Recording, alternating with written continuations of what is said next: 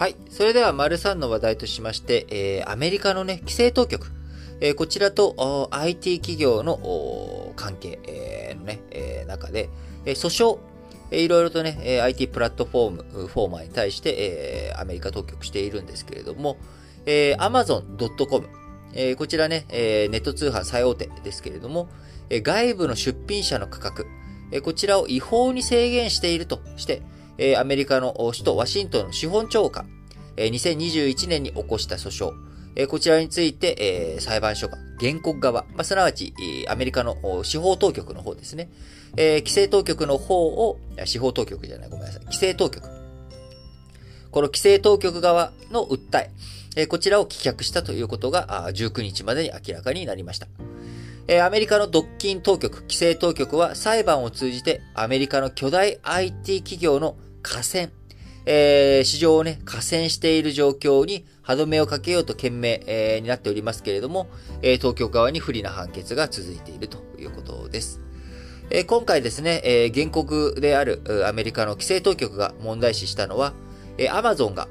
外部の出品者に対して他の EC サイトで提供している金額と、えー、Amazon に出している金額、同水準にするか、えー、もしくは低く設定するように、えー、求める契約。これをね、えー、優越的な立場である Amazon が、あこの条項をね、えー、飲まないと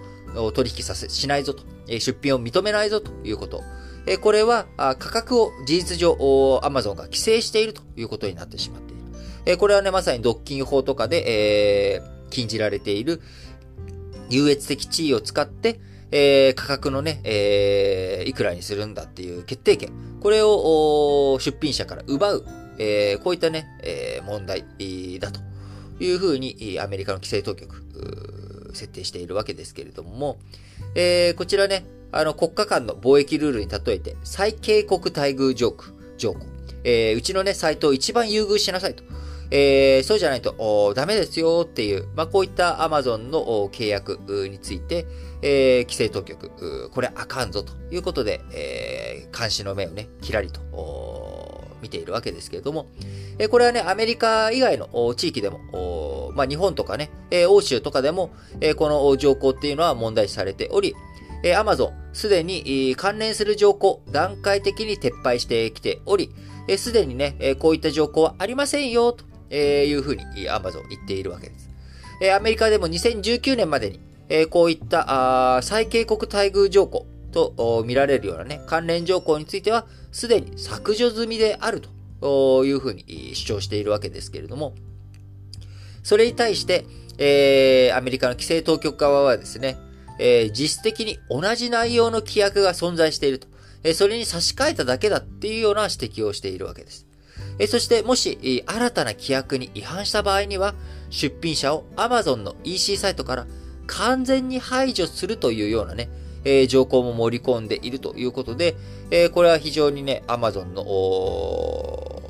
立場が、えー、出品者に対して著しく、え、強いというようなことになってしまっており、これは規制当局としてですね、え、もう放置できる問題ではないということで、え、司法当局に訴えをしたということですが、えー、今回、えー、裁判所はアマゾン側の主張が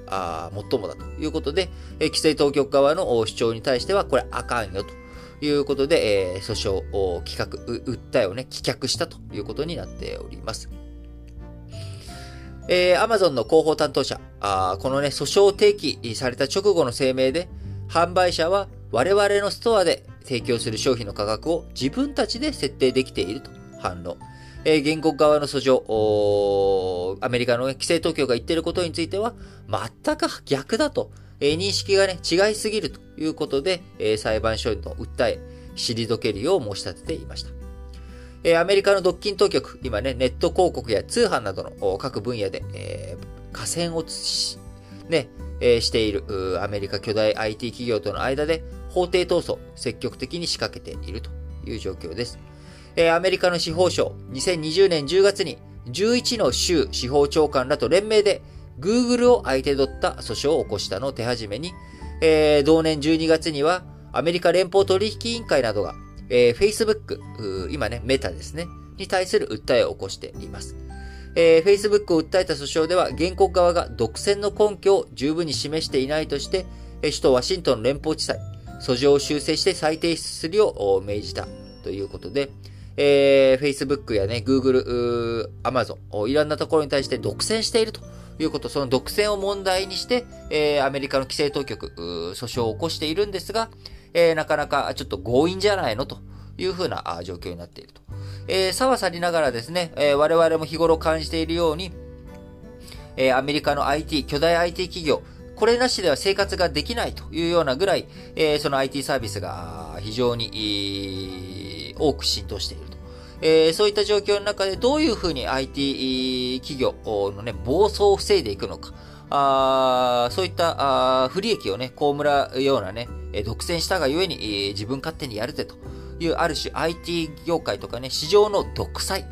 えー、これをね、始まらないようにするために、えー、どのように規制当局、動いていくのか。え資本市場におけるね、退場とか、そういったこととかではなく、え資本の論理以外の部分でどういうふうなことができるのかというところが非常に重要なポイントになってくるのかなと思います。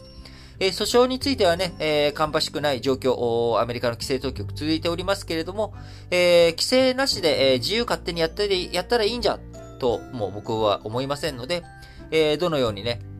え規制を実効性、え上げて、え持っていくようにしていくのか。あその一方で IT 企業にとっては予見可能性の高いルールを、ね、どういうふうに整備してもらえるのか。えこのあたりについて、えしっかりと建設的なね、議論を経て、えー、意味のある規制、えー、しっかりとね、やっていってほしいなと思います。